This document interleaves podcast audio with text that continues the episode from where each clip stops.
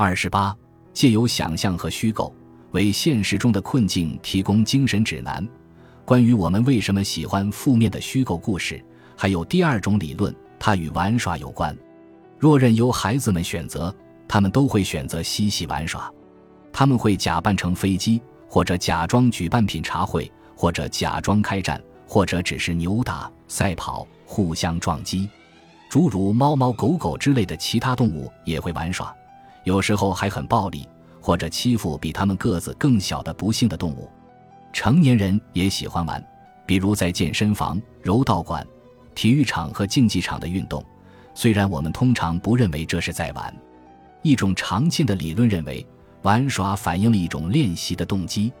打架就是绝佳的例子，擅长打架是有用的。而让自己变得更擅长此事的一种方式是多打，但是真刀真枪的打架很危险，你可能会被打败，甚至严重受伤。你也可能把别人打败，让别人受伤。人类已经进化出了一种很好的解决方案，我们能以玩耍的方式打架。我们可以找到我们喜欢和信任的人，跟他们演练打架的动作，不断提升自己的水平。但事先要立好各种规矩。避免有人受伤。现代人能在玩耍中建立规则，比如不许咬人，不许击打腰部以下的位置，当对方倒下或是敲地认输，或是喊出“叔叔”代表认输，不许踢人。此外，我们还会使用一些特殊工具，比如手套、头盔和牙套。某件事做得越多，就越擅长，因此我们会以安全的方式让自己痴迷于做那些对身体。社交和情绪有挑战的事情，想让自己更擅长操控飞机起飞和着陆吗？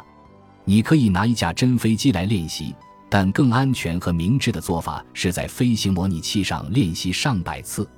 当然，你需要的不是让飞行模拟器来帮你顺利完成飞行任务，而是用它为飞行中可能会遇到的各种麻烦做好应对准备。想象力就是一个飞行模拟器。就像打架游戏会把自己置身于一个如果真刀真枪的打就会让自己面临危险的境地一样，如果我们在现实中会处于不舒服，有时甚至是可怕的境地，那么想象式的玩耍通常也会使我们进入这样的境地。斯蒂芬金对此做了很好的总结：我们编造出想象式的恐怖，以帮助我们应对真正的恐怖，这是应对难题的聪明办法。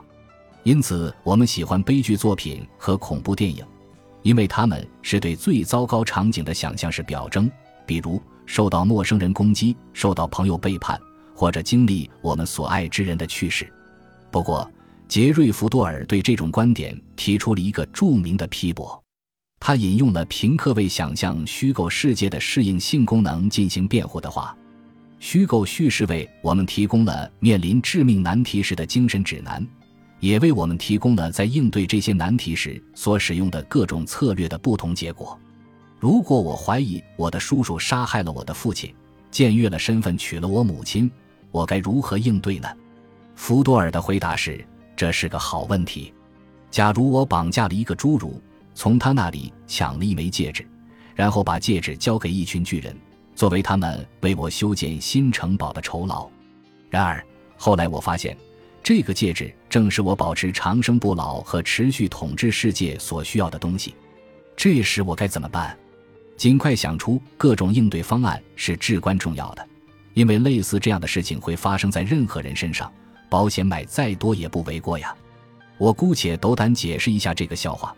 福多尔想表达的意思是，虚构的情景通常不同于我们在真实生活中遇到的问题。如果情况真如福多尔所言。那么练习理论就不成立。福多尔的看法是正确的吗？事实上，负面的虚构故事所涉及的主题似乎正好与我们的真实生活密切相关，也同样会令人感到深深的忧虑。我将在这里重复之前引用过的麦克尤恩的话：既会缔结，也会瓦解联盟。有些个体会成功，而有些个体会失败，都有策划阴谋的能力，懂得复仇、感恩，虽败犹荣。都有成功和不成功的求爱，都会丧亲和哀悼，这些都是虚构故事所要表现的主题。难道他们不正好也是我们在现实生活中需要担忧的事情吗？不过，我们该如何看待那个有魔力的戒指呢？当福多尔认为那样的想象并不那么现实时，他的看法是对的。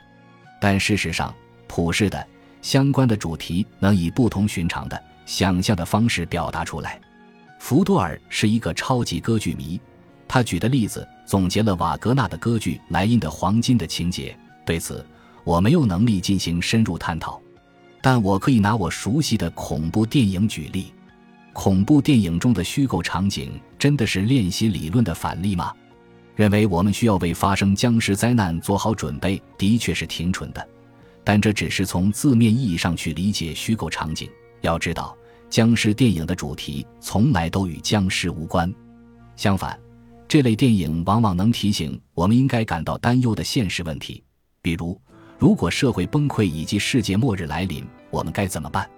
几乎没有例外，僵尸电影中真正的危险不在于僵尸，而在于他人。事实上，如果想象的内容适用于练习，模仿就是你练习的重要组成部分，因为练习通常意味着去掉了想象内容中一些不相关的因素。然而，这并不是说你一定要针对你希望擅长的事情进行练习，比如。拳击手会花时间去打击速度球，这种练习与在比赛台上打拳击没有直接关系。即便作为模拟训练，它也是不完备的，因为速度球不会像对手一样做出反击。然而，它对拳击手而言却是一种有用的练习。我之前说过，我们使用想象力来获得快乐，这是一种偶然的进化现象，而非适应现象。但这里谈及的例子是个例外。将想象力作为一种练习的手段，是一种适应主义理论。它假定了我们对负面虚构故事的喜爱部分源于我们对玩耍和练习的欲望。这种欲望的存在是因为它给我们的祖先带来了益处。我们也爱上了负面的虚构故事。那些能够想象糟糕场景并提前做好应对准备的人，更容易在今后的生存竞争中胜出。截至目前。我们已经探讨了负面想象之物的适应价值，那么想象令人快乐之物又会如何呢？科学实验室的 Sweet Spot，加布里埃尔·厄廷根及其同事所做的大量研究表明，积极想象通常对人们是不利的。其中一项研究考察了即将在第二天接受髋关节置换的患者，并让他们简单想象，当两周后他们可以做各种事情。比如走路去拿报纸时会是什么样子？结果，患者的想象越乐观，随后的恢复状况就越差。